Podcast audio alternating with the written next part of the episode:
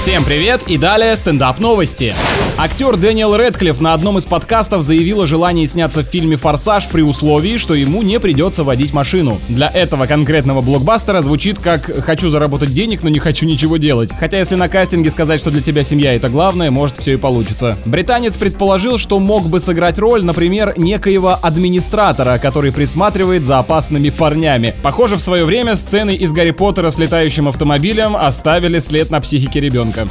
Британская компания начала продавать свечи с запахом богатства. Это те, которые не облагаются налогом, но раскупаются за здравие и за упокой, как горячие пирожки. На самом деле речь о лимитированной серии восковых изделий, которые имеют аромат денежных купюр и натуральной кожи. Ужин при таких огнях скорее вызовет тошноту, чем покорит чье-то сердце.